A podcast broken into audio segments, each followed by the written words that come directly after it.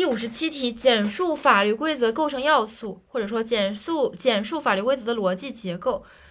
法律规则具有严密的逻辑结构，这是它与概法律概念和法律原则的不同之处。一般观念认为，法律规则主要由假定条件、行为模式和法律后果三个要素组成。假定条件主要包含的是法律规则的适用条件和行为主体的行为条件，一是法律规范，二是主行为人。然后第二个是行为模式，行为模式可能会包括关于允许做什么、禁止做什么和必须做什么，可为的模式、应该为的模式和不得为的模式，对应的是授权性法律规则、命令性法律规则和禁止性法律规则。